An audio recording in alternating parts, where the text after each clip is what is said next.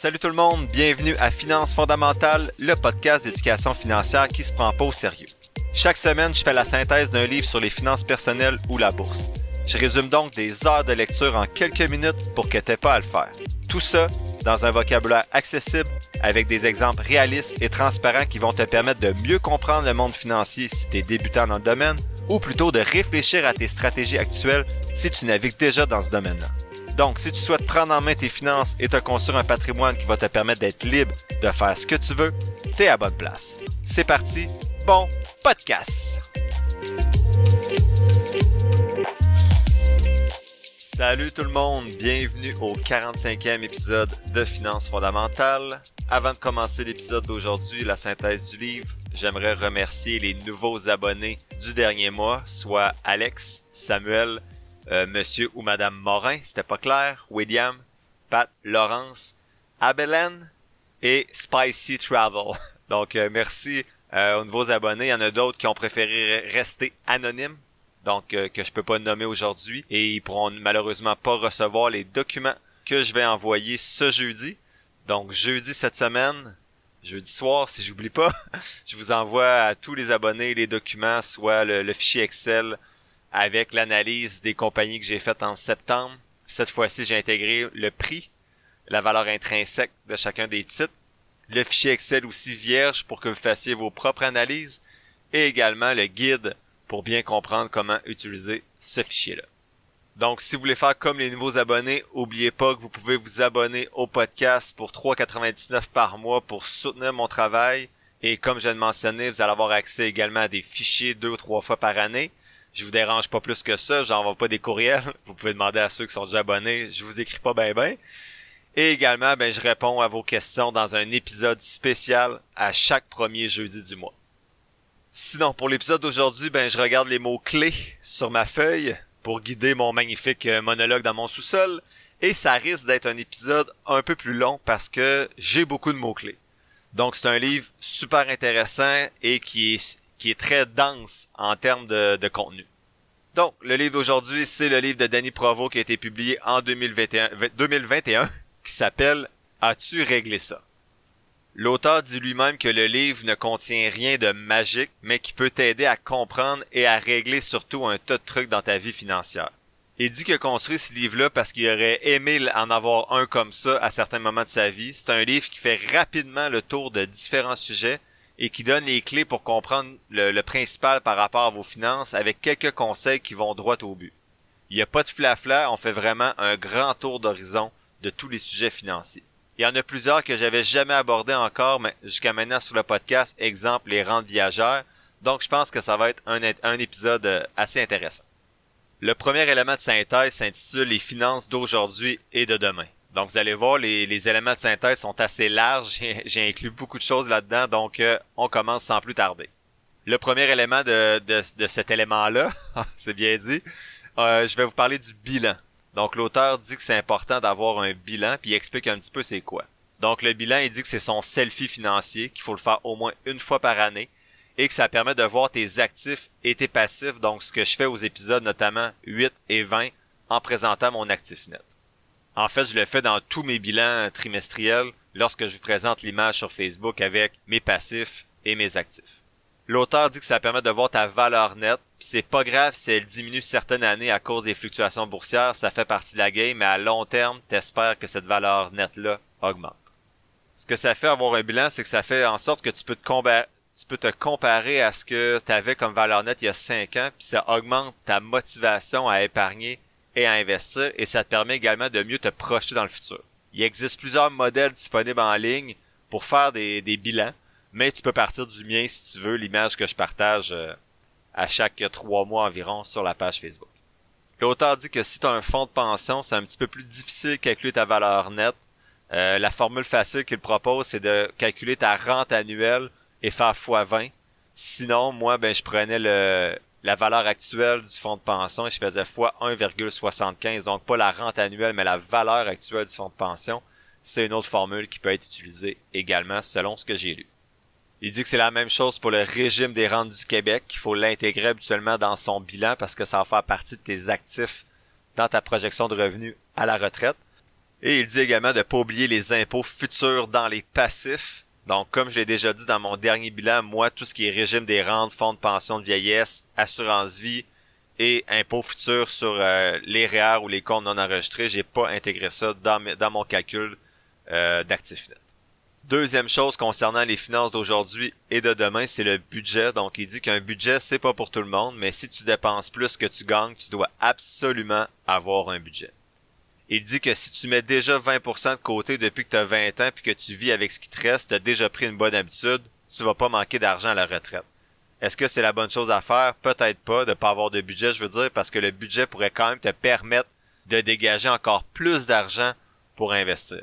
Par contre, c'est mieux que rien, puis c'est plus simple de faire des virements automatiques, par exemple, de 20% de ton salaire sans avoir de budget que de rien avoir du tout, mais le budget pourra toujours t'aider à, à trouver ou tu as plus de dépenses inutiles euh, dans ton quotidien. L'auteur dit que c'est parfois une claque d'en face de dire que tu investis tel montant dans un restaurant alors que c'est pas vraiment ce qui te rend heureux, donc avec un budget, tu élimines toutes les surprises financières du moins. Ton budget peut être grossier ou raffiné, donc tu peux aller vraiment dans le détail ou aller plutôt avec les grandes lignes de tes dépenses. Donc si tu as des problèmes de dépenses, le budget raffiné est plus adéquat pour toi parce que tu vas pouvoir bien cibler où vont chacune de tes dépenses. Et il dit qu'avoir un modèle de budget, c'est assez simple. Écrit modèle de budget sur un moteur de recherche quelconque comme Google, par exemple. Puis il existe des centaines de modèles gratuits. Payez pas pour ça. Un fichier Excel, ça fait la job aussi. Faut être prudent, par contre. Oui, un budget raffiné, détaillé, c'est bien, mais ça se peut que ça te retienne aussi. Si c'est ça qui t'empêche de te faire un budget tout court parce que tu trouves que c'est trop lourd, ben t'étais mieux d'y aller avec des groupements plus gros aussi, plus général comme exemple transport, au lieu d'écrire euh, dépenses d'essence, dépenses de réparation de véhicules, et ainsi de suite. C'est mieux que rien, puis c'est beaucoup moins contraignant, puis ça va t'amener à avoir un budget plutôt que pas avoir rien pantoute. L'auteur dit que moins on fait de sacrifices aujourd'hui, plus tu vas devoir en faire plus tard et tu vas devoir en faire beaucoup plus dans l'avenir que ce que, ce que tu devrais faire présentement comme sacrifice. Il faut, selon lui, atteindre un subtil équilibre entre profiter de la vie aujourd'hui et profiter de la vie aussi plus tard. Il dit, comme on a parlé souvent depuis le début du podcast, de considérer les dépenses faciles à éliminer en premier qui vont pas euh, qui vont pas nous remplir de bonheur. C'est ses mots à lui. Si tu gagnes pas beaucoup d'argent puis que c'est impossible pour toi d'épargner pour la retraite, c'est pas dramatique. Il y a des programmes sociaux qui sont bons au Canada pour les retraités avec des faibles revenus, selon l'auteur. Il dit qu'on peut ne pas s'occuper du budget si on veut, mais qu'on risque de dépenser pour une foule de choses qui en valent pas la peine, puis on pourrait avoir des problèmes financiers plus tard. Troisième point de ce premier élément de synthèse, c'est le fonds d'urgence. Donc l'auteur dit, comme on mentionne souvent encore une fois depuis le début du podcast, qu'il faut avoir un fonds d'urgence de 3 à 6 mois de dépenses, mais comment savoir euh, c'est quoi, quelle devrait être la valeur de ce montant-là? Il dit, en fait, l'auteur présente les différentes étapes arriver au montant que devrait constituer notre fonds d'urgence. Étape 1, il faut évaluer le montant dont on aurait besoin en identifiant les dépenses à assumer. Donc, est-ce qu'on peut en réduire certaines si jamais il arrive un malheur? En vérifiant si on a une assurance invalidité ou l'équivalent. Et en décidant si on souhaite continuer à épargner, investir, malgré un arrêt, un pépin ou une situation problématique dans notre vie professionnelle. Deuxième étape, estimer le revenu qu'on pourrait toucher en vérifiant l'assurance emploi, un nouveau travail possible, l'assurance invalidité justement, ou l'aide de son conjoint. Donc, en, identifiant nos besoins en termes d'argent et également quelles seraient les sources potentielles si on perd notre emploi ou qu'il arrive un pépin, ben ça va vous indiquer voici le montant que vous avez besoin pour survivre de 3 à 6 mois. Et c'est de ce montant-là que devrait être constitué votre fonds d'urgence si vous n'avez pas les moyens de vous constituer un fonds d'urgence parce que tous vos revenus vont dans des dépenses essentielles, et là j'ai mis essentiel en majuscule, ben oubliez ça le fonds d'urgence. L'auteur dit de se concentrer plutôt à augmenter votre revenu et lorsque vous serez en mesure de construire votre fonds d'urgence, vous pourrez le faire. Quatrième point du premier élément de synthèse, c'est la projection de revenus. Puis c'est intéressant parce qu'on n'en a pas parlé ou pas. En fait, on n'en a pas parlé ou peu parlé sur le podcast jusqu'à maintenant. Donc d'abord, il parle des revenus à la retraite. Donc il indique qu'il y a des revenus à la retraite qui peuvent provenir du gouvernement d'abord. Il parle de la sécurité de vieillesse, donc la pension de vieillesse du Canada. Cette pension-là, vous allez la recevoir lorsque vous allez avoir 65 ans et plus, et que ça va faire au moins 10 ans que vous travaillez, en fait que vous habitez plutôt au Canada. Cette pension-là, en moyenne, équivaut à environ 7500 dollars par année. Pour atteindre cette moyenne-là, vous devez avoir au moins 40 ans de résidence au Canada. Sinon, la valeur que vous allez recevoir, si ça fait au moins 10 ans que vous êtes là, va être proportionnelle au nombre d'années que vous avez été, en fait, que vous avez, habité au Canada. Vous pouvez attendre à 70 ans au lieu de 65 ans pour prendre la pension de vieillesse. Ça vous donne 0,6% de plus par mois si vous attendez. L'auteur dit que si tu n'as pas de raison de penser de mourir prématurément, il nous suggère d'attendre à 70 ans pour prendre la pension de vieillesse. Ça nous donnerait au total 36% de plus pour le reste de ta vie. Il ajoute que le croisement se fait autour de 85 ans. Ce que ça veut dire, c'est qu'à 85 ans, si tu as pris ta pension de vieillesse à 70 ans, donc que tu as attendu 5 ans avant de la prendre, rendu à 85 ans, ça commence à être payant d'avoir fait ce choix-là si, tu meurs avant 85 ans, ben t'aurais dû prendre ta pension de vieillesse dès que tu pouvais à 65 ans. L'auteur dit qu'on a deux chances sur trois d'être vivant après 85 ans. Et là, bon, vivant dans quel état? Est-ce qu'on est en santé? Mais oubliez pas que lorsqu'on est malade, ça coûte cher et ça peut coûter cher à nos proches. Donc, il faut quand même avoir des revenus qui rentrent à ce moment-là. Ça, c'était au fédéral, donc au Canada. Au provincial, au Québec, on a la RRQ, donc le régime des rentes du Québec, qui, contrairement à la pension de vieillesse du Canada, on doit avoir travaillé pour y avoir droit et bien sûr avoir cotisé aussi. Donc, si vous êtes travailleur autonome et vous cotisez pas au RRQ, puis là, peut-être qu'on peut-être qu'on ne peut pas ne pas cotiser, là, je suis pas certain. Euh, c'est pas mon domaine d'expertise, mais si vous devez avoir travaillé et cotisé pour obtenir la RRQ. Le régime des rentes du Québec vise à remplacer 25% de tes revenus pour un maximum de 62 000 lorsque le livre a été écrit en 2021. Ça a peut-être changé depuis ce temps-là. Donc, on peut pas recevoir plus que 62 000 en, en RRQ. Et ça, ça veut dire que vous aurez gagné presque 365 000 durant toute votre carrière. Contribuer à la RRQ, ça coûte environ 12% de ton revenu. Donc, à chaque année, tu as 12% de ton revenu qui part à la. Par contre, si tu es salarié, c'est plutôt 6% parce que ton employeur va contribuer l'autre 6% à la, à la RRQ. J'ai de la misère à le dire. Tout ça euh, va changer en 2025 de ce que je comprends, selon ce que l'auteur a écrit. Ça, ça va être plutôt 33,3% du salaire qui va être cotisé et ça va être 14% le plus haut maximum euh, au lieu de 12%.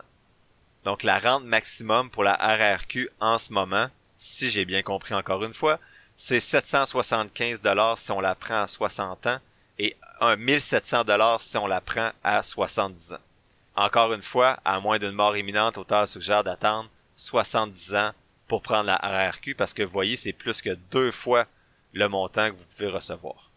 Sauf que là, ça implique que vous devez entre 60 et 70 ans avoir des revenus qui viennent d'ailleurs euh, pour permettre d'avoir vos dépenses, en fait de payer vos dépenses essentielles. Si c'est pas le cas, ben bien sûr, vous allez prendre un RRQ probablement à 60 ans ou à 65 Deuxième source de revenus à la retraite après les pensions puis euh, la pension de vieillesse puis l'RRQ, l'auteur dit que c'est les fonds de pension à ton travail ou tout autre réa collectif à ton travail. Et la troisième source d'épargne, c'est euh, de revenus plutôt, ce sont tes épargnes personnelles. Donc, est-ce que tu as investi toi de ton côté dans ton CELI, ton REER, est-ce que tu as mis des sous de côté? Donc, ce sont vraiment les trois sources de revenus à la retraite, le gouvernement, ton fonds de pension, ton REER collectif et ce que toi tu as réussi à épargner de façon personnelle. L'auteur dit qu'au-delà des revenus, il faut être capable de projeter sa capacité d'épargne aussi. Il dit qu'on va pas épargner le même montant dans la vingtaine que dans la cinquantaine. C'est sûr que rendu à 40-45 ans, vous allez être capable de mettre plus d'argent de côté qu'à 20 ans. C'est juste logique. Il faut donc faire des calculs en conséquence. Tu peux pas dire, bon, mais en moyenne, pendant 30 ans, je vais mettre 20 000 de côté, de 20 000 en épargne de, dans mon compte d'investissement. Et tu peux pas dire, ben, je vais mettre 20 000 à 20 ans, puis 20 000 à 50 ans. Il va falloir que tu calcules, ben, je vais peut-être mettre 5 000 à, à 20 ans, puis je vais peut-être capable de mettre 25, 30 000 plus longtemps rendu dans ma quarantaine.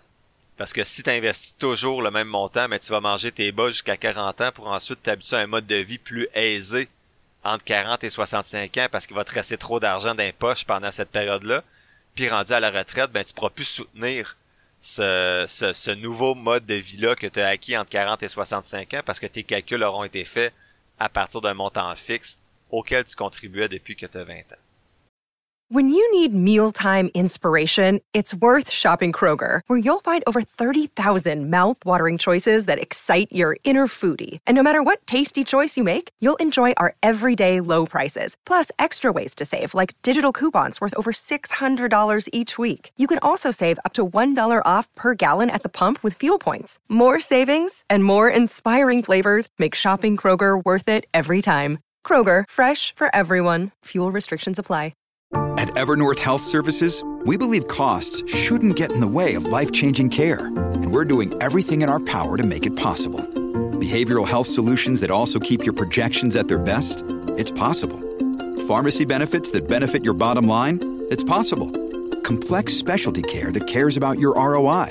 It's possible. Because we're already doing it. All while saving businesses billions. That's Wonder made possible. Learn more at evernorth.com/wonder. This episode is brought to you by La Quinta by Wyndham. Your work can take you all over the place, like Texas. You've never been, but it's going to be great because you're staying at La Quinta by Wyndham. Their free bright side breakfast will give you energy for the day ahead. And after, you can unwind using their free high speed Wi Fi. Tonight, La Quinta. Tomorrow, you shine. Book your stay today at lq.com. L'auteur dit qu'il faut donc adapter son, adapter son rythme de vie et son épargne à travers sa vie professionnelle. Donc c'est logique, tu vas investir un peu moins quand tu es plus en début de carrière professionnelle et plus en fin de carrière, mais qu'il faut que ton mode de vie auquel tu t'adaptes soit un juste milieu entre les deux et non seulement celui que tu réussis à avoir en fin de carrière. Et ça, ça va se faire naturellement si tu mets plus d'argent de côté, justement, lorsque tu as tes plus gros salaires dans ta carrière tourner un peu autour du pot dans ce point-là. J'espère que c'était quand même clair, mais on passe au prochain point qui sont les dettes. L'auteur parle des dettes, il dit que 10% et plus de dettes, c'est difficile à rembourser, que 12% et plus, c'est des dettes qu'on appelle toxiques, et que 24% et plus, c'est indécent et que c'est illégal à certains endroits sur la planète. Au Canada, pour qu'une dette soit considérée illégale, c'est 60%, donc j'espère qu'aucun de mes auditeurs ou auditrices se trouve dans cette situation-là. Il parle des dettes hypothécaires aussi. Il dit qu'habituellement, cette dette-là, c'est une dette raisonnable. Euh, faut pas se laisser endormir par ceux qui disent que tu vas payer ta maison deux fois. C'est vrai, mais ton argent est mieux placé à 5% dans ton CELI qu'à 3 ou 4% dans ton prêt hypothécaire, peu importe le montant total de ton prêt hypothécaire. Bon, les, ces jours-ci, c'est un peu moins vrai avec les taux hypothécaires à 6-7%. Ça peut valoir la peine de payer plus rapidement son, son hypothèque que d'investir dans un CELI si ça vous permet de mieux dormir. Moi, personnellement, mon taux hypothécaire en ce moment est à 4,99%. Donc, euh, je continue à investir euh, dans mon CELI ou mon REA plutôt que d'investir, en fait, plutôt que de rembourser ma dette hypothécaire. Mais si vous êtes à taux variable, ça se peut que vous ayez monté à 6 ou 7% ces temps-ci. Sinon, il parle de dette sous forme de prêt personnel garanti. Donc, un prêt personnel garanti, souvent, tu vas avoir un taux plus avantageux, mais ça repose sur un objet. Exemple, ton auto. Et il y a des prêts qui sont non garantis qui dit que les taux vont être élevés habituellement parce qu'il n'y a rien pour soutenir le prêt. Si tu as des dettes élevées, ben idéalement, c'est de les consolider. Euh, par exemple, avec une marge hypothécaire, c'est possible pour toi, donc de prendre tes dettes élevées puis de les rassembler sous ta marge hypothécaire à peut-être 7-8%, ce qui est mieux que du 15-16%. Sinon, au-delà de la marge hypothécaire, il existe des, services de consolidation de dettes, allez consulter des experts si c'est votre situation. L'auteur rappelle que les cartes de crédit sont dangereuses, donc il dit de les utiliser pour faciliter les paiements, point, qu'à la fin de chaque mois, votre solde devrait être à zéro. Sinon, ben, on a parlé souvent, payer les dettes élevées avant même d'épargner. C'est ridicule d'investir dans ton CELI à 6, 7, 8% de rendement si tu as une dette de 19%. Euh, c'est difficile, voire impossible d'avoir un tel rendement sur le marché boursier. Ben, c'est possible, mais pas, pas avec une stratégie euh, logique à long terme. Et si dans le trouble qu'on vient, on de dire, ben, l'auteur terminait le chapitre en disant que c'est possible d'avoir une consolidation de dette, une proposition au consommateur ou de faire faillite. Prochain point pour cet élément de synthèse, quand on parle des, finances d'aujourd'hui et de demain, ben, il parlait des finances dans le couple. Donc, on l'a vu dans certains épisodes que c'est un sujet délicat, presque tabou. Il faut pourtant en parler parce que l'argent, c'est une source de bonheur, mais aussi de conflit.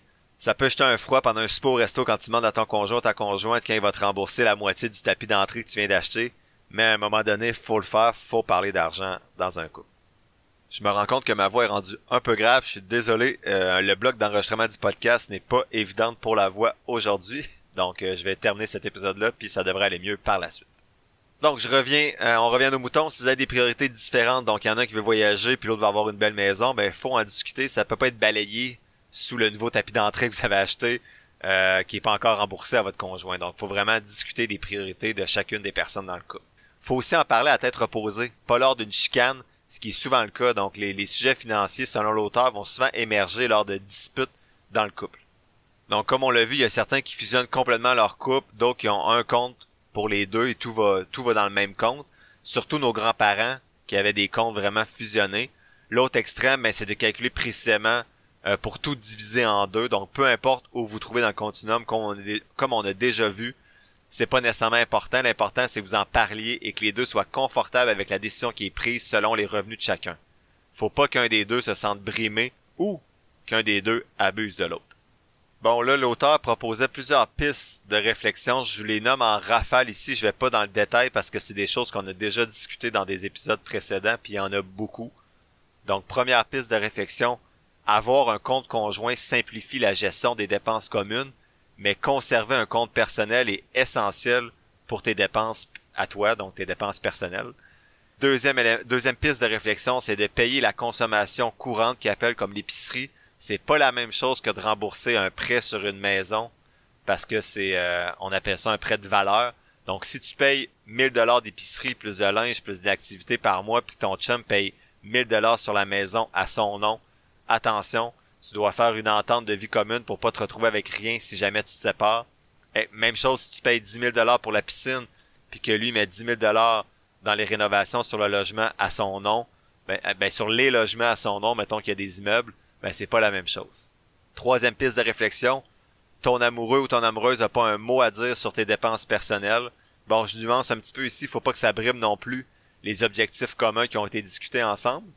Quatrième piste de réflexion, attention de ne pas révéler tes mots de passe financiers à ton conjoint ou ta conjointe. Là, ici, j'ai écrit comme mot-clé oups. Donc, euh, je les écris à ma blonde euh, deux épisodes précédents parce que je lisais les dangers de mourir puis que personne connaisse tes mots de passe de ton compte d'investissement. Donc euh, j'ai vérifié mon compte après cet épisode-là, voir si tout est beau, comme j'avais dit l'autre fois. Cinquième piste de réflexion, si ton conjoint ou ta conjointe est en affaires, sa capacité de payer, c'est pas juste celle de ses revenus. Est-ce qu'il laisse beaucoup d'argent dans la compagnie? Faut considérer ça. Donc peut-être qu'il monte une entreprise tranquillement sur ton dos, qui va pouvoir vendre à gros prix plus tard pendant que toi tu es à peine capable d'avoir un fonds d'urgence. Donc Soyez prudent, demandez à l'autre personne ses états financiers. C'est super romantique. Sixième piste de réflexion, deux salaires équivalents ne sont pas égaux. Donc 70 000 net chaque, mais avec un gros fonds de pension pour un, puis l'autre qui a aucun fonds de pension, ça c'est pas la même chose. Septième piste de réflexion, c'est attention de pas mentir sur tes finances. Donc euh, c'est une problématique assurée plus tard, puis ça va dans les deux sens. Donc si tu dis que t'es lousse, t'as plein d'argent, puis finalement t'es prêt à contribuer à sa nouvelle toiture quand c'est le temps, ou tu dis à ta, à ta partenaire ou ton partenaire que t'as rien dans ton compte, puis finalement, il découvre plus tard que t'as 200 000 collés dans ton CELI à 30 ans, mais que tu veux rien payer, euh, prudence.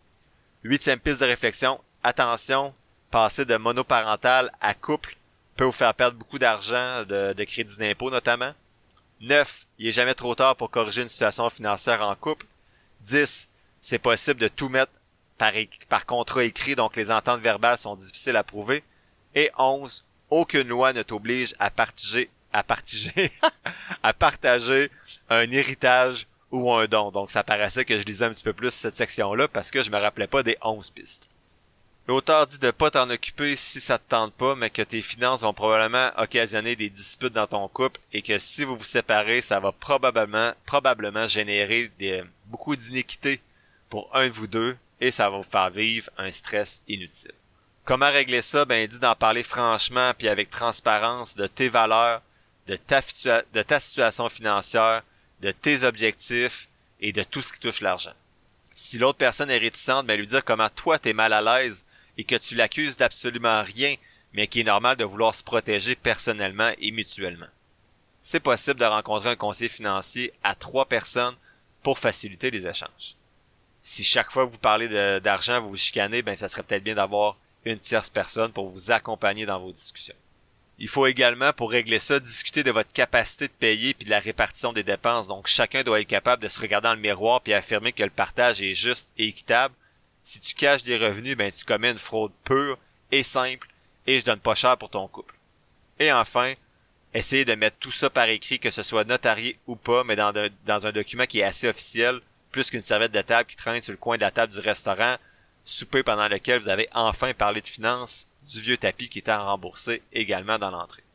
Enfin, dernier point pour ce premier élément de synthèse-là, j'avais dit qu'il y avait beaucoup de choses aujourd'hui, c'est la gestion des surplus.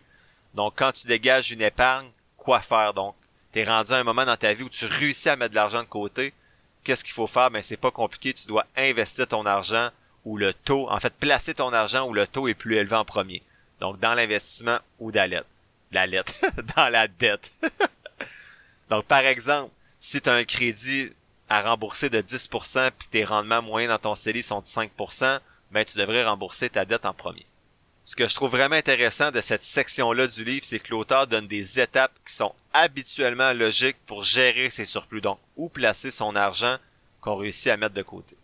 Premier endroit, il dit les impôts, payer ses impôts, garder de l'argent pour faire ça, ensuite rembourser ses cartes de crédit, ensuite se constituer un fonds d'urgence, après contribuer au fonds de pension, L'auteur dit contribuer au fonds de travailleurs, donc tout ce qui est par exemple FTQ, de mettre le 5000 maximum dans ce fonds-là. On va en parler un peu plus tard. Après, maximiser le régime épargne études enregistrées des enfants si vous en avez. Rembourser tous les prêts personnels au-dessus de 4%.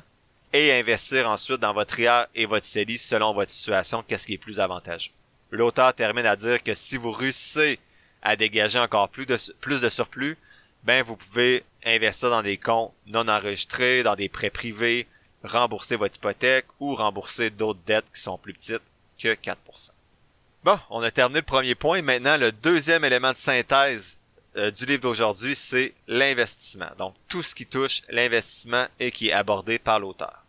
Premier point, c'est le REER. Donc, c'est quoi le REER? On en a déjà parlé dans d'autres épisodes, mais je trouve que l'épisode d'aujourd'hui est tellement large que c'est un bon moment pour faire un petit rappel.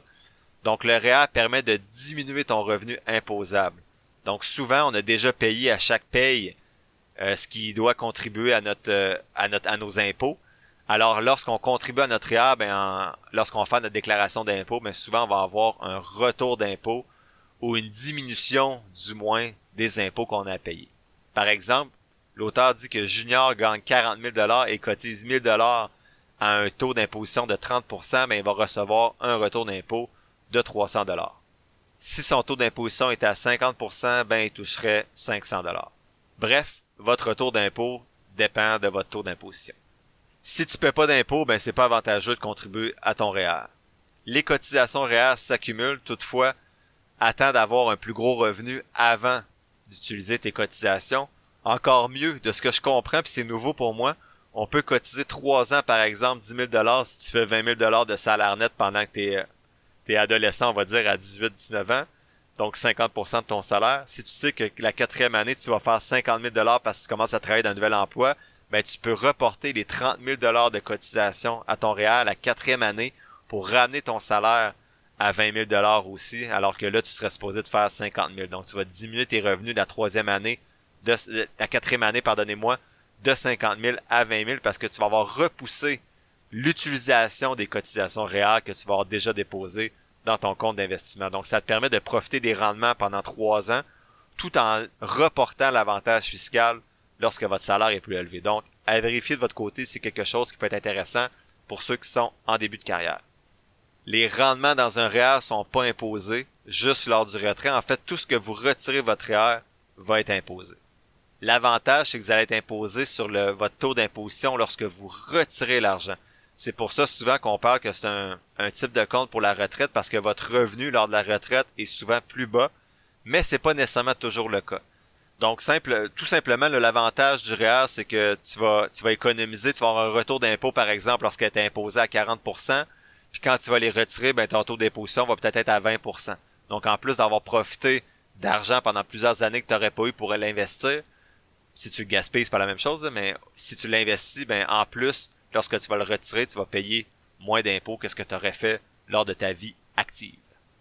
Quelqu'un pourrait décider de retirer ses REER lors d'une année sans salaire, par exemple, une année sabbatique, sachant qu'elle va avoir un taux euh, d'impôt plus élevé à la retraite. Donc, si vous faites un salaire de 150 000 par année avec un gros fonds de pension, vous savez que vous allez être quand même dans une braquette d'imposition assez élevée lors de votre, lors de votre retraite parce que vous avez un bon fonds de pension, ben si vous prenez une année sabbatique avant la retraite, ben ça peut vous permettre de retirer une bonne partie de vos REER pour éviter d'être euh, en fait votre taux d'imposition cette année-là va être très bas selon le montant que vous retirez de votre REER. L'auteur parle du REER conjoint qu'on a abordé également dans un autre épisode, donc tu peux cotiser au REER de l'autre personne dans le couple, ça va gruger tes cotisations et tu vas avoir le retour d'impôt, mais le capital va appartenir désormais à l'autre personne et le retrait va se faire à son nom. Donc si toi tu as un gros salaire et investi dans le REER de ta conjointe ou ton conjoint qui fait un plus petit salaire, mais l'avantage c'est que quand cette personne-là va retirer, ça n'a pas de fonds de pension par exemple, ben, elle va retirer un taux d'imposition plus bas que toi. Idéalement, c'est ce que moi je devrais faire avec ma conjointe et qu'on va faire dans les prochaines années. Le 31 décembre des 71 ans, donc lorsque tu vas avoir 71 ans, le 31 décembre de cette année-là, tes REER doivent être à zéro. Tu as deux choix rendus là. Tu peux les transférer dans un fonds enregistré de revenus retraite qu'on appelle le FER, sans payer d'impôts, on va en parler plus tard, ou acheter une rente viagère, on en parle plus loin aussi. Si tes REER sont pas à zéro, ben tu vas payer 1% par mois d'impôts ouch, c'est 10 000 dollars par mois pour un REER de 1 million. Si tu oublies ça pendant 8 ans, mais tu as payé 960 000 dollars d'impôts, c'est pas mal.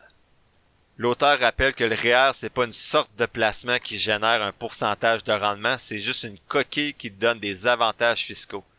Tu peux acheter pas mal les mêmes FNB ou les mêmes actions dans un REER que dans un CELI ou dans tout autre type de compte d'investissement. Habituellement, et pas toujours, le REER devrait arriver après les dettes élevées à rembourser et après le régime épargne études enregistré.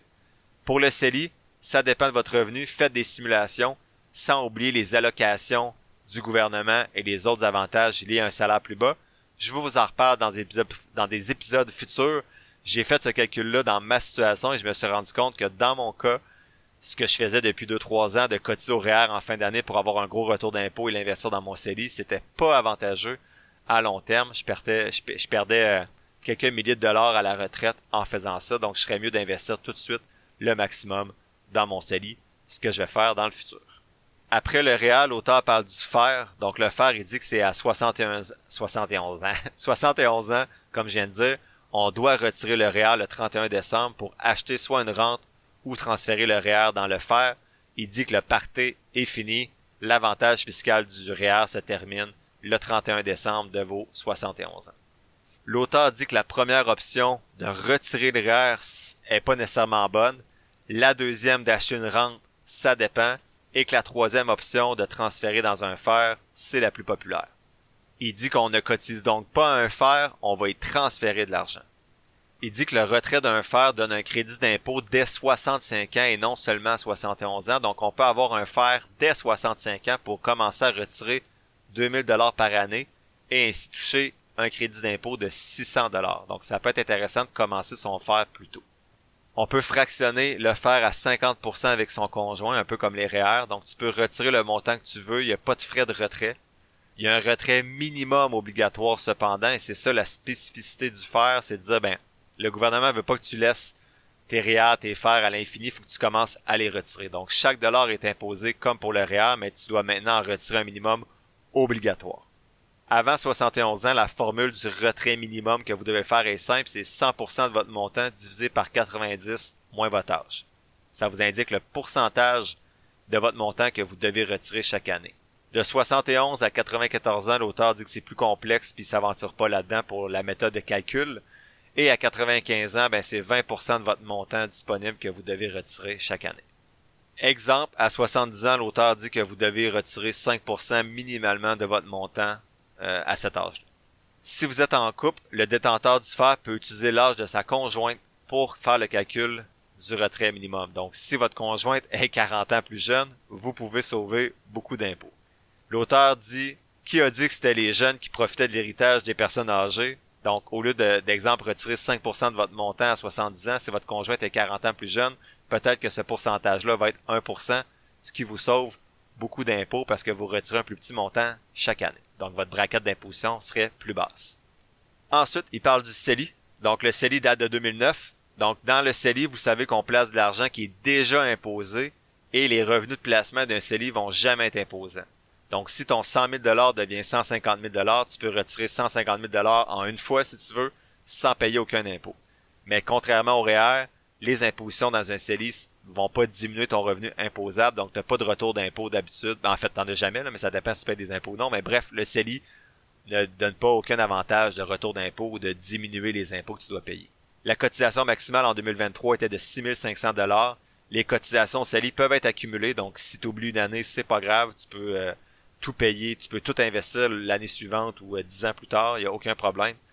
Quand tu retires ton CELI, tu récupères tes droits de cotisation contrairement au REER. Donc si tu retires ton REER, tu récupères pas tes droits de cotisation, mais le CELI oui, mais juste l'année suivante. Donc exemple simple, si tu as 50 000 dollars de droits de cotisation dans ton CELI et que tu as déjà investi 50 000 dollars et tu décides en novembre prochain de les retirer, ben tu n'as plus le droit de cotiser à ton CELI juste qu'en 2024, où là tu vas avoir 50 000 dollars de droits de cotisation plus les 6500 dollars supplémentaires, 6500 dollars supplémentaires de 2024. Je me suis répété, désolé. Sur le plan fiscal, tu as le droit de cotiser indirectement au CELI de ta conjointe ou ton conjoint. Tu peux prendre de l'argent de ton compte et lui signer un chèque ou lui faire un virement pour qu'il dépose le montant dans son CELI en respectant sa limite à elle ou à lui, bien sûr. C'est une exception en fiscalité parce que tu peux généralement pas transférer d'argent à ton conjoint ou ton conjointe sans conséquences fiscales. J'ai mis en parenthèse ici comme mot-clé intéressant en majuscule. Je savais pas qu'on avait le droit de transférer de l'argent à son conjoint ou sa conjointe euh, pour le CELI sans impact fiscal. Euh, par contre, euh, j'ai lu là-dessus pour être sûr après et c'est bien le cas. Donc, il n'y a aucun impact fiscal à faire ce genre de, on pourrait dire, de don entre vifs là pour le CELI. Ensuite, il aborde le régime épargne-études enregistré. Donc, c'est un compte pour favoriser les études avec des subventions gouvernementales. Donc, le fédéral donne 20% de subventions pour tous les montants investis et il peut y avoir 20% additionnel selon le revenu familial ce 20%-là additionnel selon le revenu familial va être de 100 dollars maximum par année, mais de 500 dollars la première année si vous ouvrez le compte. Donc, juste ouvrir le compte vous donne accès à un 500 dollars de subvention gratis du gouvernement fédéral. Si bien sûr vos revenus familiales sont bas. Donc, moi, j'ai pas reçu ce 500 dollars-là quand j'ai ouvert le compte euh, sur Disnat pour le régime par enregistré de mes filles. Le provincial, c'est pareil, mais on divise par deux. Donc, la subvention totale donne 20% au fédéral plus 10% au provincial. Ça donne 30% au total pour tout le monde. Et ceux qui ont un revenu plus faible, ben, ça se peut que vous ayez plus de pourcentage de subvention. Les subventions maximales par année sont de 750 dollars, donc la cotisation maximale annuelle pour profiter des subventions au, maximum, je réponds, je répète euh, souvent maximum, c'est de 2500 dollars euh, par année. Tu peux mettre plus que 2500 dollars par année, mais tu n'auras pas les subventions sur les montants supplémentaires et tu peux rattraper une année de retard à la fois. Donc, si tu as oublié la première année de naissance de ton enfant d'investir, ben, la deuxième année, tu pourrais mettre 5000 dollars et tu profiterais pleinement des montants de subvention. Donc, tu aurais 1500 dollars de subvention. Mais si tu as oublié plus qu'une année, ben là, tu peux juste rattraper une année à la fois par la suite. Tout ce qui est cotisation, donc le total des dépôts, ça appartient aux parents mais vous pouvez le laisser aux enfants aussi. Tout ce qui est subvention, donc qui provient du gouvernement, le 30%, et tout ce qui est revenu de placement, donc les rendements, ça appartient aux enfants. Vous avez même pas le droit de toucher à ça. Vos droits de cotisation ne sont pas imposables, donc quand votre enfant va être aux études, si vous retirez tous les droits de cotisation, vous n'êtes pas imposé parce que vous avez déjà déposé de l'argent qui avait été imposé par le gouvernement sur ce compte-là. Par contre, tout ce qui est subvention et revenus de placement, ça va être imposable, mais puisqu'ils appartiennent aux enfants, ça va être selon leur taux d'imposition. J'ai eu une discussion intéressante avec un ami euh, lorsqu'on était à un centre d'escalade avec nos enfants. Lui, il a commencé à retirer euh, le régime épargne-études euh, enregistré de son plus vieux, et il disait qu'avant 18 ans, tout ce qui est salaire ou retrait de régime épargne-études enregistré va s'ajouter au revenu du parent. Donc, j'ai pas vérifié l'information, j'en suis désolé, j'ai pas eu le temps, mais à vérifier peut-être que si votre enfant est en bas de 18 ans et qu'il commence les retraits, exemple sa première année au cégep, mais soyez prudent, s'il retire 20 000, ça se peut que ce 20 000-là s'ajoute à vos revenus, donc soyez prudent. Donc après 18 ans, je pense qu'il n'y a pas de problème, tous les revenus vont s'ajouter à son à son taux d'imposition à lui, mais avant ça, ça peut vous causer de mauvaises surprises. Donc euh, faites vos devoirs. Donc, selon l'auteur, le, RE, c'est le compte à privilégier après avoir payé les grosses dettes et peut-être aussi après le fonds de travailleur qu'on va parler plus loin, si votre retour d'impôt permet aussi d'aller dans le régime épargne études enregistré après. Donc peut-être cotiser au fonds de travailleur FTQ et le gros retour d'impôt que vous recevez peut vous permettre de cotiser en partie dans le régime épargne études enregistré de vos enfants. Si votre enfant va pas aux études, ben c'est pas catastrophique. L'auteur dit qu'on doit redonner les subventions au gouvernement, mais ils vont, ils vont être dans le compte, donc c'est pas de l'argent qui vont sortir de votre poche. Et tous les revenus de placement vont être imposés à 20%. Donc c'est pas si mal, c'est comme si tu avais investi dans un compte non enregistré avec une petite partie de levier supplémentaire. Ça c'est le pire et c'est rare, donc tu peux souvent transférer l'argent à un autre enfant. Si tout est plein, mais tu peux transférer le revenu de placement dans ton REER sans impôt. Il y a plusieurs sortes de régimes épargne études enregistrés, c'est difficile à résumer ici, puis c'est un peu plat, donc allez lire. Le préféré de l'auteur, c'est le régime individuel. Son deuxième préféré, c'est le régime euh, familial. Et il dit que le régime épargne enregistré collectif, d'études épargne enregistré collectif, est à éviter absolument.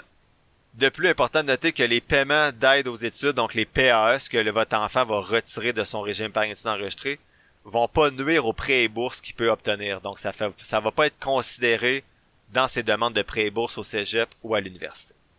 Il aborde ensuite les fameux fonds de travailleurs comme la FTQ.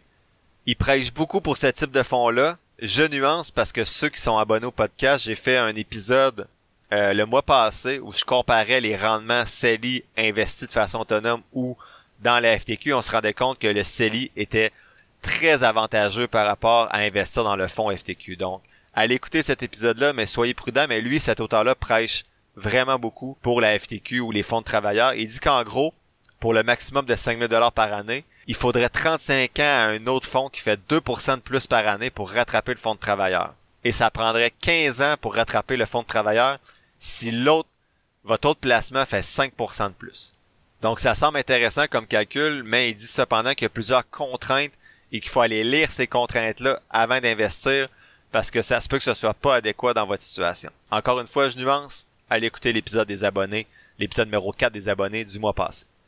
Il aborde ensuite le dernier véhicule d'investissement dans lequel on devrait aller, c'est les comptes non enregistrés. Donc, il dit que dans ces comptes-là, tout ce qui est intérêt, donc euh, revenu d'intérêt, il appelle ça le gros trans. Donc, il dit que les intérêts, c'est le revenu qu'on va toucher en prêtant de l'argent à quelqu'un, soit des obligations ou un compte épargne c'est ce qu'on appelle les revenus fixes dans un portefeuille. Lorsque vous avez des revenus d'intérêt, vous devez les inclure dans votre revenu de l'année, même si tu les encaisses pas. Donc, par exemple, tu fais 2% de, de revenus d'intérêt sur 1000 dollars, tu as 20 dollars que tu dois ajouter à tes revenus. C'est peut-être pas clair quand je veux dire que tu les encaisses pas. Ça veut dire, par exemple, tu es sur 10 nat, on va dire que tu as un FNB comme euh, un FNB de revenus fixe si tu as fait 2% de revenus fixes en 2023, cet argent-là est apparu dans ton enquête sur Disney, tu l'as peut-être réinvesti directement puis tu l'as pas transféré dans ton compte épargne ou ton compte chèque, mais tu dois quand même déclarer ce 20 $-là de revenus d'intérêt dans ta déclaration euh, d'impôt. Comme on a vu, l'auteur dit que les dividendes, c'est les oméga 6 parce qu'ils sont moins imposés que les revenus d'intérêt. Et le gain en capital, tant que tu le vends pas, tu payes pas d'impôt, même dans un compte non enregistré. Donc le gain en capital, l'avantage, on l'a déjà vu, c'est que tu vas seulement payer la moitié du gain. Donc si tu fais 100 dollars de profit en vendant une action, tu vas payer des impôts seulement sur 50 dollars. C'est ce qui est avantageux. Donc je vous rappelle, le meilleur type de gain, c'est le gain en capital, ensuite le gain en dividende et pour terminer le gain en revenu d'intérêt. Il parle ensuite du profil d'investisseur et du portefeuille. Donc il dit qu'une règle à retenir dans le domaine de l'investissement, plus tu veux un rendement élevé à long terme, plus tu dois prendre de risques les placements sans risque vont souvent, en fait, la majorité du temps, offrir de petits rendements. D'ailleurs, les titres qui explosent sont généralement des titres dont la valeur aurait pu également tomber à zéro. Les titres d'entreprise, je veux dire.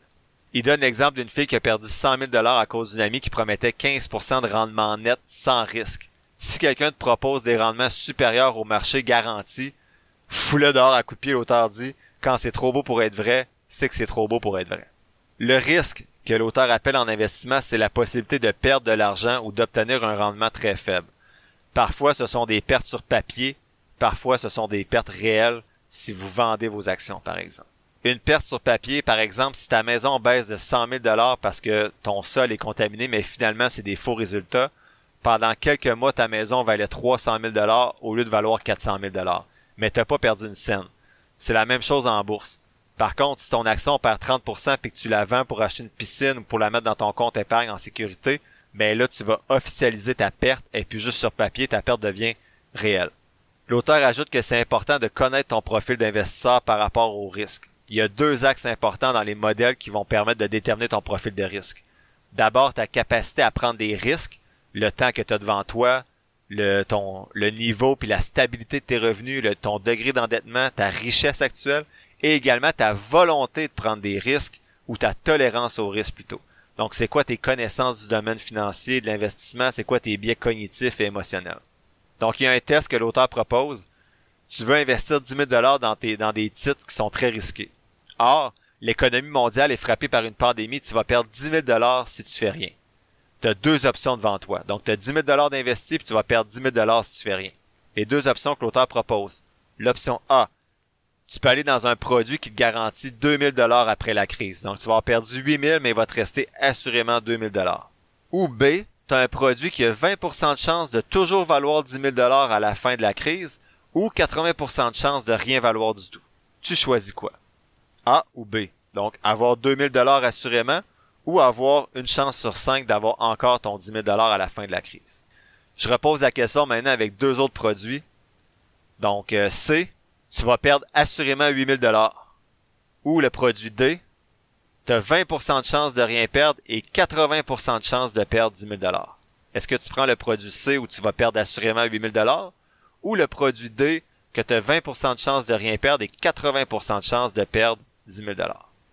On s'entend que A et C, c'est le même produit qui est formulé différemment. Le premier promet 2000 dollars et l'autre promet de perdre 8000 dollars. C'est même chose pour le produit B et D. Le premier va te donner 20% de chance d'avoir 10 000 et l'autre 80% de chance de perdre ton 10 000 Les études montrent que 72% des gens ont choisi le produit A, mais seulement 22% le produit C, qui était pourtant le même par rapport au produit B et D. Vive la psychologie humaine. Est-ce que vous avez pris A et vous avez pris D? Si oui, ben vous faites partie des statistiques les plus populaires. Let Ollie help manage the mental load with new cognitive help supplements for everyone four and up, like delicious Lolly Focus Pops or Lolly Mellow Pops for kids. And for parents, try three new Brainy Chews to help you focus, chill out, or get energized. Find these cognitive health buddies for the whole fam at ollie.com. That's O L L Y.com. These statements have not been evaluated by the Food and Drug Administration. This product is not intended to diagnose, treat, cure, or prevent any disease. L'auteur continue justement avec plusieurs biais psychologiques en finance, donc il parle de l'ancrage, donc on va être influencé par une valeur arbitraire, donc je vais pas vendre tant que le prix de mon action n'aura pas remonté à ce que je l'ai payé, donc on risque de on risque de passer à côté de d'autres belles occasions qui peuvent être plus intéressantes en attendant que ce titre-là remonte. Sinon, il parle également de conformisme, donc d'investir comme les autres, mais t'es en retard dans les nouvelles, donc de suivre la vague mais en retard. Ensuite, il parle de comptabilité mentale, donc t'accordes pas la même valeur à l'argent selon sa source. Par exemple, si tu fais 1000 dollars de gains sur un titre, tu vas être plus à l'aise de le risquer parce que c'est de l'argent du casino. Il a mis casino en, en guillemets, alors que ton argent durement gagné à ton travail, t'es plus prudent. Donc, euh, c'est pas logique, pourtant c'est le même 1000 dollars, mais selon la source de l'argent, tu vas hésiter à l'investir d'une façon ou d'une autre. Et enfin, il parle d'excès de confiance, donc où tu vas surestimer tes capacités dans les bonnes années, donc faut s'évaluer également dans les marchés baissiers. Un portefeuille, c'est quoi? C'est un ensemble de titres dans lesquels tu vas investir. Habituellement, il y a deux grandes catégories dans un portefeuille. Les titres à revenus fixes, donc tout ce qui est obligations ou compte épargne intérêt élevé par exemple, et les actions. Un petit rappel de l'auteur, c'est quoi une obligation? C'est une dette émise par une compagnie ou un gouvernement à un investisseur qui reçoit des intérêts pendant X temps et retrouve tout son capital à la fin, alors qu'une action, c'est avoir une part de la compagnie. Donc, tu vas profiter de la croissance et des dividendes de la compagnie, mais il y a plus de risques si la compagnie va pas bien. Ça se peut que tu perdes ton capital, une partie de ton capital, ou tout ton capital, et quand je dis le capital, c'est l'argent que tu as investi. L'auteur donne un conseil, dans un compte non enregistré où tu es imposé, il suggère habituellement d'avoir plus d'actions parce que sinon tu vas payer des impôts chaque année sur tes revenus de placement. Alors que t'es, si tu as des actions qui sont croix, plutôt axé sur la croissance et non les dividendes, ben tu vas seulement payer tes impôts quand tu vas vendre tes actions. Il dit qu'on est aussi bien faire des gains davantage en capital dans des comptes non enregistrés et au pire un petit peu aussi de dividendes qui vont être moins imposés et au pire mettre plus d'actions dans nos comptes non enregistrés et un peu moins dans nos comptes enregistrés si on souhaite avoir une répartition qui est pas juste en actions. Bref, ton portefeuille doit correspondre à ton profil d'investissement, sinon tu vas être frustré que tu n'as pas assez de rendement ou tu vas être trop stressé s'il y a trop de fluctuations dans ton portefeuille. Selon les études, le rendement à long terme est plus déterminé par ta répartition d'actifs, donc ta répartition actions-obligations, que par les titres, les actions, les obligations qui vont faire partie de ces portefeuilles-là. Donc c'est plus la répartition qui est importante plutôt que les actions que tu vas sélectionner ou que les FNB que tu vas sélectionner. Dernier point de ce deuxième élément de synthèse, et inquiétez-vous pas, les trois derniers éléments de synthèse sont plus courts. Je vois qu'on a presque déjà dépassé l'heure, donc euh, ça risque d'être l'épisode le, plus long, mais bon. Et l'auteur parle de rente viagère. Donc il y a deux options pour combler les besoins d'argent quand tu vas arrêter de travailler. Un, piger dans tes comptes de banque, ou deux, acheter une rente viagère avec cet argent-là.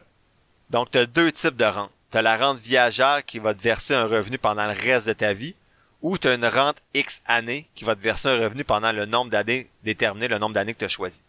Selon l'auteur, il n'y a aucun intérêt à aller vers une rente X années. Il va donc parler davantage de rente viagère pour le reste du chapitre. Il dit que la rente viagère, c'est la mal aimée dans les produits financiers. Pourtant, il dit que c'est quand même un produit qui est béton. On doit cependant la magasiner auprès des assureurs. C'est les assureurs qui proposent ce produit-là. Tu dois choisir le montant à placer et tu prends la meilleure rente disponible après avoir magasiné. Tu peux le faire quand tu veux, mais le choix est irréversible. Qu'est-ce que ça fait une rente viagère? Ben, c'est que tu vas acheter la paix et tu vas stabiliser tes revenus pour le reste de ta vie. C'est certain que si tu meurs le lendemain d'avoir acheté ta rente, c'est pas rentable, mais c'est la même chose pour un fonds de pension. Tu peux avoir contribué à un fonds de pension toute ta vie et tu prends ta retraite et tu meurs tout de suite, ben, tu vas avoir investi pour rien dans ton fonds de pension. C'est la même chose avec une rente viagère. Mais, avec une rente, tu peux prendre des options qui coûtent de l'argent, bien sûr, pour diminuer ce risque-là. Donc, tu peux avoir une période garantie de versement de, versement de 5, 10, 15 ans et cet argent-là irait à tes bénéficiaires, mais bien sûr, c'est une rente qui coûte plus cher. Il y a aussi des options de réversibilité qui vont au conjoint survivant. Donc, si tu meurs avant lui, il va recevoir ta rente jusqu'à sa mort à lui. Tu peux aussi indexer la rente et tout ce que je vous dis là, ces options-là, ça coûte des sous bien sûr. Donc, indexer la rente, c'est quoi? Ben, par exemple, au lieu d'avoir 50 000, ben, tu peux décider d'avoir 38 000 dollars et avoir un 2% de plus par année. Donc, indexé par exemple à l'inflation. Ça coûte plus cher, mais c'est risqué d'avoir un taux fixe si tu vis longtemps parce qu'à un moment donné, l'inflation va venir gruger ton montant. Les critiques de la rente viagère, selon l'auteur, disent que le taux d'intérêt pour le calcul vaut pas la peine. Ça donne pas un bon rendement. Mais comment calculer le rendement si on n'a pas la date de la mort? Donc, si tu meurs à 90 ans, l'auteur dit qu'il vous jure que le rendement d'une rente viagère va avoir été bon.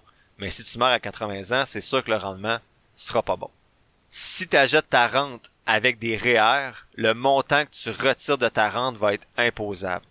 Si tu achètes avec un CELI, le montant que tu retires sera pas imposable, ça va juste les intérêts, donc le rendement que tu vas faire sur ta rente pendant que c'est placé, que tu vas payer lorsque tu vas retirer l'argent. Ça y est, il reste trois éléments de synthèse, puis ça tient sur 15 mots-clés, donc on devrait s'en sortir en 10 minutes, on lâche pas. donc troisième élément de synthèse, c'est le patrimoine familial. Donc ce que j'ai retenu du patrimoine familial, c'est une des catégories qui est abordée dans le livre, c'est la séparation. Donc l'auteur dit que si tu détiens des biens entièrement payés avant le mariage ou ton union officielle, c'est pas partageable. Donc si tu as 200 000 dollars avant de te marier ou avant d'être en union de fait, ben c'est c'est pas partageable, ça va tout appartenir avant. Tout ce qui est acquis pendant le mariage, par contre, c'est partageable à 50%.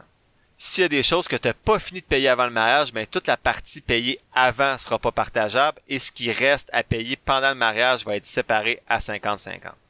Le patrimoine, familial, ça inclut la maison principale, la résidence secondaire, les meubles, le REER, e les régimes de rente et les régimes, les régimes de rente, excusez, les régimes de retraite, donc tout ce qui est fonds de pension, REER collectif, et les régimes des rentes du Québec. Donc votre CELI n'est pas inclus dans le patrimoine familial. L'auteur dit donc de faire attention si vous recevez par exemple un héritage de 100 000 dollars et ça vous appartient, un héritage, c'est pas partageable. C'est à vous que ça appartient. Si vous séparez, l'autre conjoint n'a pas accès à votre héritage. Par contre, si vous recevez un héritage de 100 000 dollars et que vous cotisez à votre REER ou que vous payez votre maison, votre chalet avec, votre héritage vous appartient plus. Et ce qui a été cotisé au REER, ben, si vous séparez, va être séparé à 50-50 avec votre, votre ancienne conjoint ou votre ancien conjoint. votre ancienne conjointe ou votre ancien conjoint. Donc l'auteur dit d'être prudent, je l'ai déjà dit quelques fois dans les épisodes, mais si un de vous cotise au REER et l'autre au CELI, ça peut être dangereux si vous séparez. Il y en a un qui va repartir avec tout son CELI et la moitié du REER de l'autre, alors que l'autre va juste avoir la moitié de son REER parce qu'il va avoir aucun CELI de l'autre personne. Quatrième élément de synthèse, le conseiller financier. Dans cet élément de synthèse-là, il y a plusieurs choses, mais ce qui est intéressant, c'est que l'auteur divise ça dans différentes jungles. La première jungle pour lui dans laquelle tu vas te retrouver, c'est si tu vas avoir des recommandations pour investir dans ton REER, ton CELI ou autre compte enregistré ou non. Il dit que la première voie, c'est d'investir dans des fonds communs de placement. Donc, tu vas avoir des conseillers autorisés en épargne collective qui vont t'aider à choisir ton fonds commun de placement. Deuxième chose, si tu vas acheter des actions des, en bourse ou des obligations de société, ben tu dois, tu peux faire affaire avec un courtier de plein exercice. Un courtier de plein exercice, ça fait quoi? Ça donne des conseils. Il doit te consulter pour chaque transaction. Si tu veux pas de conseils, tu veux juste faire des transactions, mais ça te tente pas de les faire, tu peux faire appel à un courtier exécutant. Donc, le courtier exécutant donne pas de conseils, il fait juste exécuter les transactions. Par contre, j'ai mis en guillemets ici, honnêtement, pourquoi faire appel à un courtier exécutant? tant qu'à ça, fais affaire avec un robot conseiller qui va faire la même chose à moins de frais, ou fais-le tout seul avec un FNB passif initial. Et enfin, tu peux gérer ta fortune avec une firme de gestion privée, si on appelle ça des gestionnaires de portefeuille. Eux peuvent vendre, acheter ce qu'ils veulent, quand ils veulent, selon leur stratégie d'investissement qu'ils t'ont présentée et avec laquelle tu étais d'accord quand tu as signé.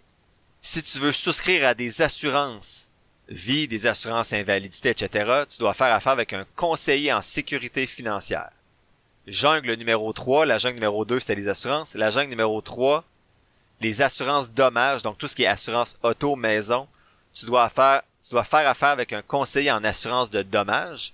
Jungle numéro 4, les prêts hypothécaires, ça va être avec un représentant en courtage hypothécaire. Jungle numéro 5, la planification financière, c'est avec un planificateur financier. La jungle numéro 6, l'environnement de ton professionnel peut être soit dans une institution financière ou à leur compte.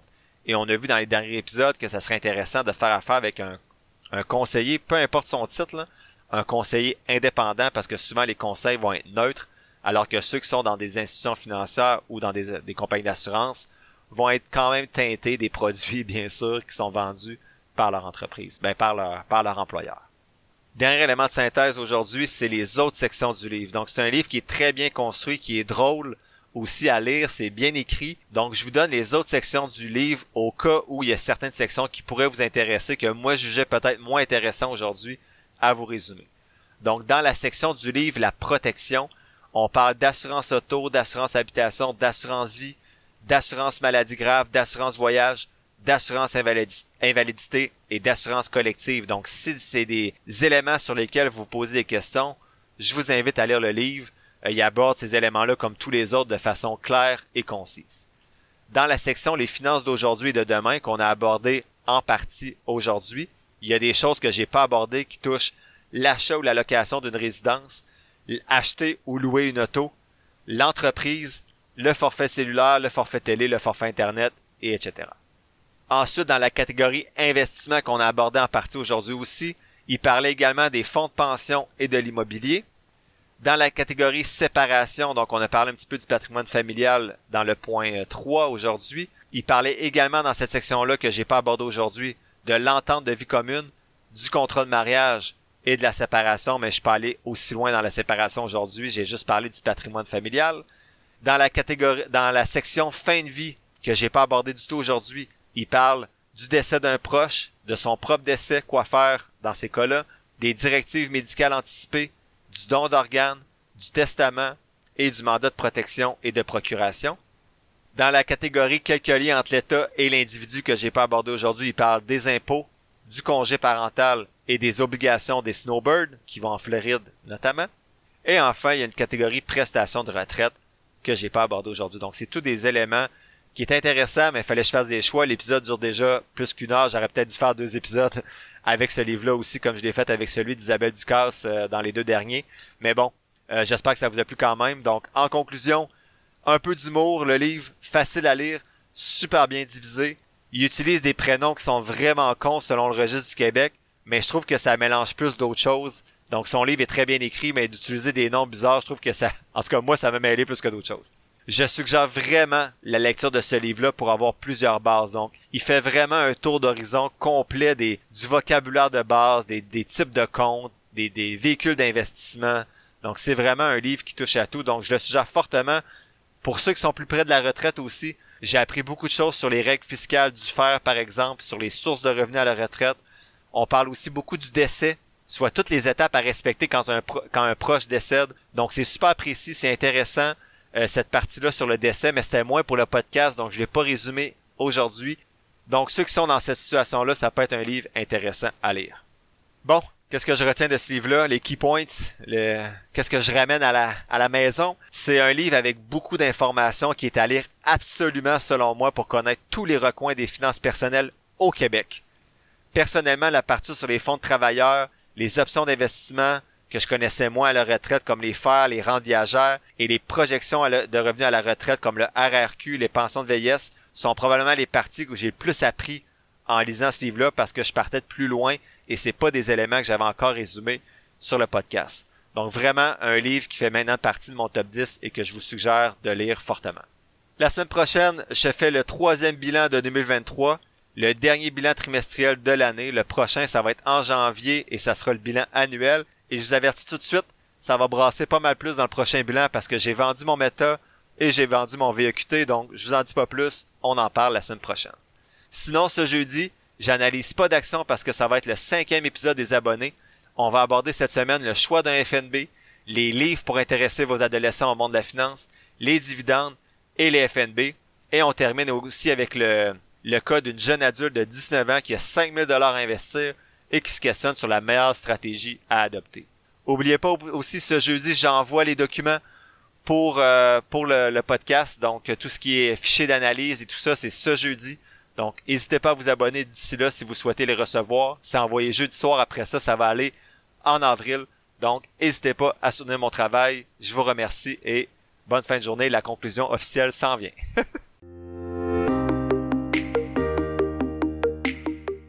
L'épisode tire à sa fin. Je te remercie d'avoir pris quelques minutes aujourd'hui pour m'écouter. J'espère que les contenus partagés t'auront apporté de la valeur. Si c'est le cas, ou bien que tu trouves que de façon générale, le podcast aide à ta santé financière, tu peux soutenir mon travail de trois façons différentes. D'abord, tu peux t'abonner au podcast pour 3,99 par mois afin d'avoir un accès en plus à un épisode mensuel supplémentaire à chaque premier jeudi du mois. Ensuite, tu peux donner de la visibilité au podcast en le partageant avec ton entourage et sur tes réseaux sociaux ou en cliquant sur le bouton suivre, abonnement ou quelque chose qui ressemble à ça selon la plateforme sur laquelle tu m'écoutes. Ça, ça te coûte rien et ça m'aide beaucoup. Enfin, tu peux nourrir les futurs épisodes en me posant des questions ou en me suggérant des lectures sur la page Facebook du podcast ou par Gmail. Toutes les informations sont quelque part dans la description de l'épisode. Je t'invite justement à t'abonner à la page Facebook du podcast pour avoir accès chaque semaine à l'image synthèse des épisodes et également à l'analyse des compagnies en bourse que j'effectue à l'aide de ma stratégie d'analyse fondamentale. N'oublie pas que je suis pas un expert, prends donc jamais ce que je dis pour du cash, fais toujours tes propres recherches. Sur ce, merci encore pour ton écoute et on se voit dans le prochain épisode de Finances fondamentales.